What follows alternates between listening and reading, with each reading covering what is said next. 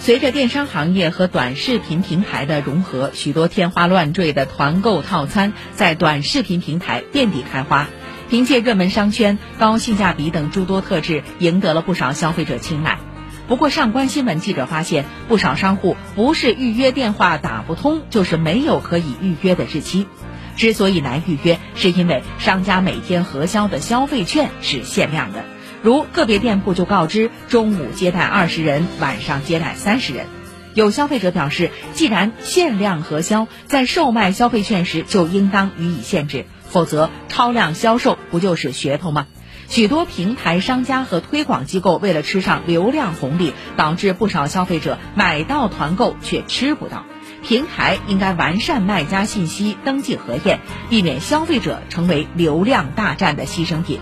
稍后八点的编辑推荐还将详细探讨。